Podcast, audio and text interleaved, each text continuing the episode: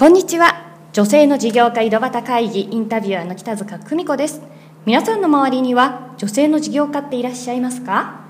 独立してみたいもののなかなか一歩を踏み出せない。今独立してやっているものの思うようにうまくいかない。そんな方は多いかもしれません。この女性の事業家井戸端会議では実際に自分で独立して事業をし成功している女性の本音を井戸端会議のようにぶっちゃけどうなの？と伺っていきます。さてさて今日はどんな本音を聞き出せるのでしょうか？それでは本日のゲストご紹介いたします。東京タロットコーチングスクール代表の佐々木美穂さんです。それでは今日はよろしくお願いいたします。よろしくお願いします。はいえー、美穂さんといえばタロットコーチングということで今たくさんの、えー、お弟子さんというかね生徒さん作られていますけれども、えー、実際にどんなことをされてらっしゃいますか？はい。えーと、もともと占いのタロットカードを使ったものとあのコーチングというコミュニケーションのスキルその両方を使って、えーと、皆さんのお仕事や人生の相談に乗っていくっていうことを、まあ、セッションとしてやってたんですけれどもそれをあの自分の技術をあの学びたいっていう方が他にもたくさん出てきたので、うん、それをお伝えするっていうことであの2年前からあの講座の方も始めていて今ではあのスクールという形にまですることができました。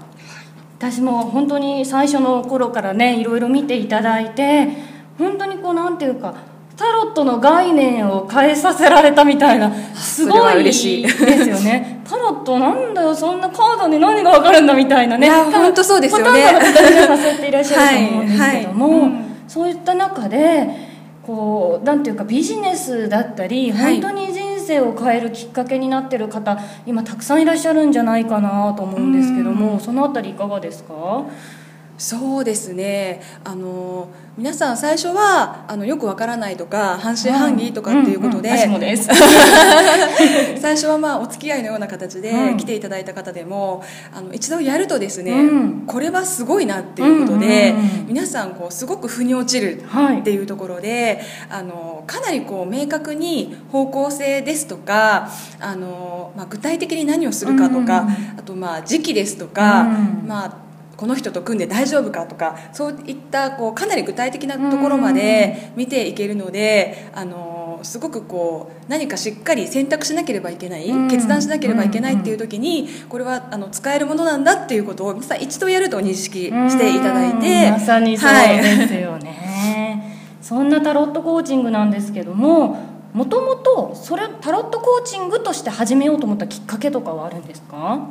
はい。えーと、もともとはまず相談業から始めてみようっていうぐらいのかなりこうえー、ざっくりしたところだったんですよね。でその中の一つにタロットもあってコーチングもあってということだったんですけれどもあのタロットがやはり自分でやってみてすごいものででそっちの方がすごくこうあのたくさんお客様が来ていただいてっていうふうになっていった時に、まあ、気づいてみるともともと自分コーチングも学んでいましたのであのやはりその人の相談に乗っていくっていう中で必ずコーチングのスキルっていうものは使っていたんですよね、ですのであの講座を作った時にもそれは絶対に必要なものだということで、その要素も入れながらもともと教えていました。であのこれはあのタロットコーチングっていうことでこう他の占い教室さんとやっていることは違いますので、そういったあの名前でやっていったらいいんじゃないかなと思いました。もともとじゃあやっぱり相談を受けたりとか、はい、そういうところありきで、はい、やっぱりみんなのニーズに合わせて上手に持っていったっていうのですよね。はい今すごくあの、まあ、タロットといえば美穂さんみたいな形でね結構こう有名になってきてるかなと思うんですけどもいろいろこう事業をやっていく中で、大変だったこととかってありますか、はいもう本当に最初何もわからない全く経験のないというゼロのところから始めていたので私はあの会社員時代ももうあの内勤の仕事しかしていませんから外に出て行ってあの、まあ、初対面の人と名刺交換をしてお話をしてっていうこと自体経験がないのでもう全てが本当に初めてのことでもう緊張の毎日で、はい、もうあの毎日初挑戦をしているような。はい、そういったことがもう全てが大変でしたよね、はい、ドキドキしながら。ドキドキしながら。どこ行くにもそうですそうです。人に会うにも。もう自己紹介するのもドキドキみたいうん。な多分今の私を知ってる方は信じられないいや人は信じられ絶対信じられない思うんですけれども、ね人前でお話とかされててね。もう自己紹介ですら手に汗を握るぐらいの、あ全然思って はい。逆にですね、まあはい。そういうねこう美穂さんのすごいところってパワフルで行動力でがあってそう挑戦していくっていうところなんですけどもいあの時独立してよかったなって今思えることってなどんなことかありますか？それはもう心の底から思ってます。とにか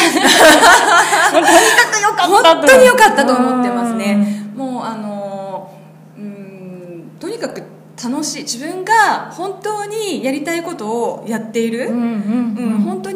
ことをやっているので、どんどんどんどんこう情熱が湧いてくるし、あのまあ、うまくいかないこととかあのうまく進まないこととかがうんうんあっても、うん。それを乗り越えるパワーうん。も湧いてくるんですよね。自分がこうやりたい方そうですね。向向いてるとそうですね。はい。結構ねこんなお話聞くんですけど私ね、はい本当最初の頃からの美穂さん知ってるので、はい。顔が変わったよねっていう実は結構お話を本当いい顔になったよねって噂は結構聞きますね。素敵にどんどん変わってるっていうのを今こう横で見させていただいてるんですけどもご自身の中でこう今ねこう周りから見ると美穂さんすごくうまくいってるって見えると思うんですけども自分なりにこういうこだわりがあるからもしかしたらうまくいってるんじゃないかななんていうのってありますか？そうですね。やっぱりあの楽しむっていうこと、うん伝わります。あの何でもこう気が進むか進まないかっていうのを基準にこう選択したりするんですけれども、気が乗らないことはやらない、ううん。んあの自分がワクワクしてうん。楽しいと思ってうん。できることをやるってうんうんいううん。ことですかね。あそれでもすごい大事ですよね、うん。女性の事業家さんってやっぱりこう楽しんでないと続かないっていうのはうん。私もいつも思いますね、うん。あのこのポッドキャストなんですけども、はあの実際にこれからやってみたいなとか今やってるんだけどもなかなかこううまくいかないよなんていう方にたくさん聞いていただいてるんですが、はい。こう最後に美穂さんから、まあ、そういう方にメッセージを何かこうぶっちゃけ私独立ってこう思うんだよねとか独立してこうだったんだみたいなのを何か一言いただければなと思うんですけども。はい。そうですねうん、やっぱりねあの自分のこうワクワクにいつも耳を澄ますっていうおうーん、心の声を聞きながらうん。やっていくっていうことで、あのまあ、いろんな方がいろんなアドバイスしてくれると思うんですよ、うん。それでこう迷ってしまったりとか、うん。振り回されてしまったりとか、なんか本当はすっごくこうやりたいと思ったうんこと、情熱があってうん。始めた事業だったのに、気がつ気が付いてみるとうん。全然楽しくなくなっているみたいな、そういう人って結構たくさん見てきた気がするんですけれども。はいねそういう方の相談を普段 はい、はい。その時にやっぱりそもそも自分ってうん。何がしたかったんだっけとか、何が楽しくてややろうと思ったんだっていう、うんうん。こう自分のこう心の声、うんそもそものワクワク、うん。そういったものにいつも耳を傾けるっていうことをしながら、あのまあ、一歩一歩、うん。あの一つ行動すればまた次の道って必ずできていくので、うん。一つ一つワクワクに従ってあの一歩を踏んでいってほしいなっていうふうに思います。まさにそのワクワクに向かってね、こう一歩一歩今こう事業を大きくされてるっていうところですよね。はい。あの本当にね私美穂さん私は本当美穂さんに出会えてよかったなっていつも私光栄ですそう思言ってます。本当になんか三たった3年でこんなに人生変わるんだなってねうん本当に思いますよね。人生本当変わってますね。ねこう横で見ててもすごくそういうのをこう 正しいやり方してるとこんなに変わるんだなってそれがこう心の声に従うっていうところなんじゃないかなと今お話を聞いてて改めて思いました。はい、えー本日は、えー女性の事業家井戸端会議お越しいただきありがとうございます、えー本日のゲスト東京タロットコーチングスクール代表の佐々木美穂さんでした、え今日はありがとうございました。ありがとうございました。女性の事業家井戸端会議。インタビュアーの北塚久美子でした。また来週よろしくお願いします。